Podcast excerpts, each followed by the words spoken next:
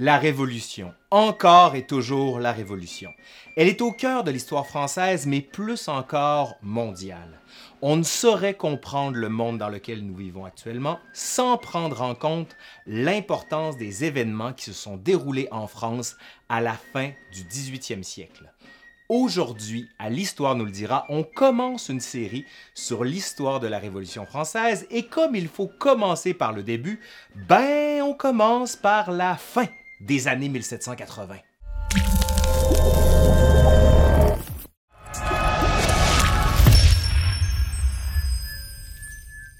Les crises sociales sont souvent une traduction de graves difficultés économiques. La Révolution de 1789 n'échappe pas à ce modèle-là, mais l'ampleur du problème dépasse l'entendement. Au cours du 18e siècle, les dépenses de la monarchie n'ont pas cessé d'augmenter. De 200 millions à 1740, on passe à, tenez-vous bien, 630 millions en 1788 les dépenses sont faramineuses et parmi celles-ci, le financement de la guerre américaine de 1778. Ben oui, c'est en partie la faute des maudits Américains. La guerre aurait coûté 2 milliards à la couronne de France, quatre fois le budget annuel, quatre fois quand même. Cette dépense n'est pas la seule. Hein. Il faut ajouter les grands travaux comme la construction ou les constructions qui se poursuivent au château de Versailles. Ben oui, c'est pas fini. Hein. Mais plus encore, l'entretien d'immenses bâtiments et domaines à Paris comme le Louvre, le Jardin des Tuileries, les Champs-Élysées, mais aussi à Versailles avec les dépenses du jeu de la Reine, mais encore les bâtiments comme le hameau de la Reine ou encore les logements des courtisans.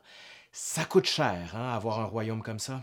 D'un autre côté, les recettes ne suivent pas. On tente de faire augmenter les impôts, mais les parlements s'opposent systématiquement à toute augmentation. Comment faire? Ben, on peut emprunter, hein, mais qui accepterait de prêter un royaume dont on sait que le déficit est abyssal?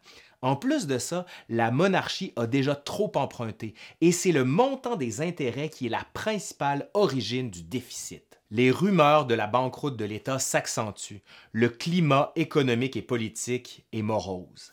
À la campagne, la situation est loin d'être meilleure. Le 8 juin 1783 jusqu'en février 84, une fissure de 25 km de longueur s'ouvre en Islande, à Laki, à la suite d'une violente explosion.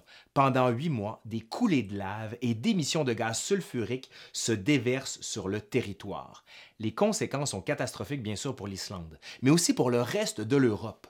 Un brouillard rempli de poussière recouvre les deux tiers de la France et se dépose sur le sol, ce qui provoque des milliers de morts. Le brouillard entraîne aussi de violents orages qui se déclenchent avec d'importantes chutes de grêle, tuant le bétail. Autre conséquence du nuage volcanique, un refroidissement de tout l'hémisphère nord. L'hiver est exceptionnellement froid. Le monde des campagnes traverse une période difficile. Or, c'est le principal débouché de l'industrie textile et de l'artisanat urbain. On a alors besoin de main-d'œuvre. On réduit les salaires des ouvriers quand on ne les renvoie pas tout simplement. Les faillites se multiplient, les queues se forment devant les boulangeries. Pour le peuple de Paris, les conséquences se résument à un effet le prix du pain augmente. La crise atteint bientôt les finances royales. L'impôt rentre mal. Le contribuable ne peut plus payer. Pour soutenir et stabiliser la société, l'État doit investir, mais il n'en a même plus les moyens. En 1786, Calonne, le contrôleur général des finances, autant dire le ministre des Finances, propose un nouveau plan, ou plutôt un nouvel impôt qui s'appliquerait à toutes les terres et à toutes les conditions.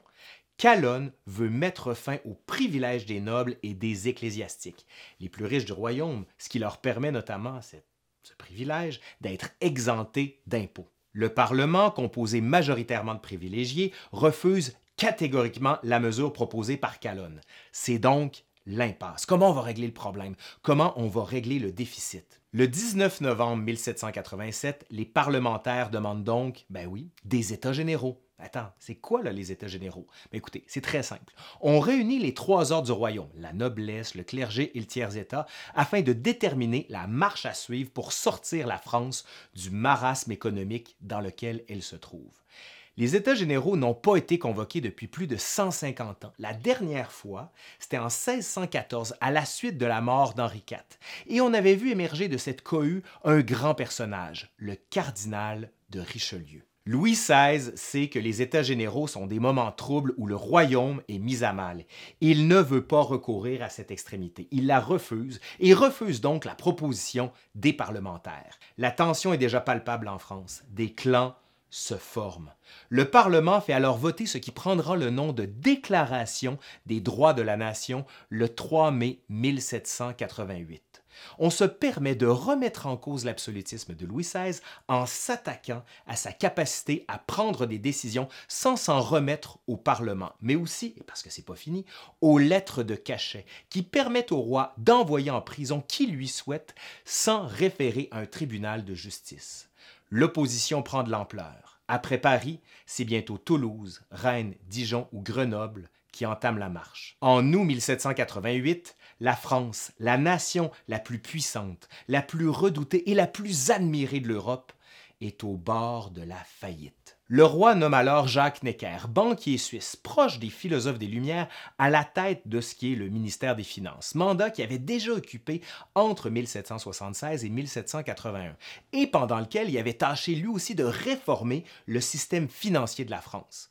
Necker regarde un peu tout ça et se rend compte qu'il a seulement deux choix. Le premier, désavouer les dettes de la France. Ouais, pas super tendance. Hein? Et le second, ben oui, on le voit venir, les États généraux. Louis XVI, donc, se résigne. Il convoque les États généraux pour le 1er mai 1789. Cette victoire, s'il en est une pour les parlements, pose plus de questions que prévu. Ben, en effet, lors des derniers États généraux, le système de vote qui avait été retenu était celui du vote par ordre, soit une voix pour la noblesse, une voix pour le clergé et une voix pour le tiers-État. Et là, on devine comment ça s'est passé. Hein? La noblesse et le clergé se sont mis ensemble, deux contre un, et voilà, c'était fini. Mais entre 1614, les derniers États généraux, et 1789, la situation a grandement évolué. On a assisté à l'émergence d'une bourgeoisie urbaine avec des notaires, des médecins, des avocats, mais aussi des artisans, des banquiers, des hommes de lettres, et toutes ces catégories d'individus ben, sont versés dans la vie politique et veulent participer à cette naissance de ce que certains qualifient d'opinion publique. Pourtant, tous ces individus tombent dans le large réservoir qu'est le tiers-État. Mais le tiers-État, ça comprend tous ceux qui sont ni nobles, ni membres du clergé. Donc, ça donne beaucoup de monde, hein, c'est-à-dire près de 96% de la population. L'enjeu sera alors de savoir comment on va voter en 1789 lors des États généraux. Le Parlement refuse alors deux principes qui sont portés par les membres du tiers-État, soit le vote par tête qui donnerait la majorité au tiers, bien sûr, et le doublement du tiers, selon lequel on convoquerait le double des représentants du tiers-État. Louis XVI va accepter finalement le doublement du tiers en décembre 88, sans toutefois préciser la manière dont le vote va se dérouler. La popularité du Parlement est alors ruinée. Il ne sera plus le vecteur du renouveau en France. Des hommes venant d'autres horizons reprennent le fil de la contestation. Et parmi eux, un certain Sieyès, qui, dans un petit ouvrage intitulé Qu'est-ce que le tiers-État écrit, et citons-le ensemble, Qu'est-ce que le tiers-État Tout. Qu'a-t-il eu jusqu'à présent dans l'ordre politique? Rien. Que demande-t-il? À devenir quelque chose. Rien ne peut aller sans lui, tout irait mieux sans les autres. La table est donc mise, du moins pour le tiers qui entend tout remettre en cause. En mars 1789, avant le rassemblement des États généraux, on demande aux trois ordres de rédiger ce qu'on appelle des cahiers de doléances, une sorte de liste de propositions pour rétablir la situation financière de la France. Prenons le temps quand même d'y réfléchir, hein, parce qu'il s'agit ici d'un nouvel espace de prise de parole qui va donner lieu à des réclamations, comment dire, inédite. De leur côté, la noblesse et le clergé rédigent de leur côté leurs cahiers, qui traduisent bien sûr l'amour pour le roi, pour la France et surtout pour l'ordre établi. Le conservatisme est à l'ordre du jour. Est-ce qu'on pouvait vraiment attendre autre chose de leur part? Ben non. Pour eux, la voie est déjà toute tracée. Il s'agira de déterminer la manière dont on pourra taxer et imposer plus efficacement le tiers afin de remplir les caisses de l'État. Rien de neuf sous le soleil. Pourtant, le tiers-État, cette masse informe qui rassemble toutes les conditions sociales du royaume, réclame beaucoup plus qu'une simple réforme financière. Dans les cahiers de doléances, qu'est-ce qu'on lit? Ben, assez de privilèges, assez de corvées. Les réclamations sonnent et résonnent comme les cris d'une armée qui se met en marche. Et dans ces cahiers, on voit autant l'état des routes, l'éducation des filles, la liberté de penser et d'écrire, le prix du pain, les règlements régissant les corporations et bien sûr la nécessité de faire payer les impôts à tous. Les États généraux n'ont même pas commencé que déjà la boîte de Pandore est ouverte.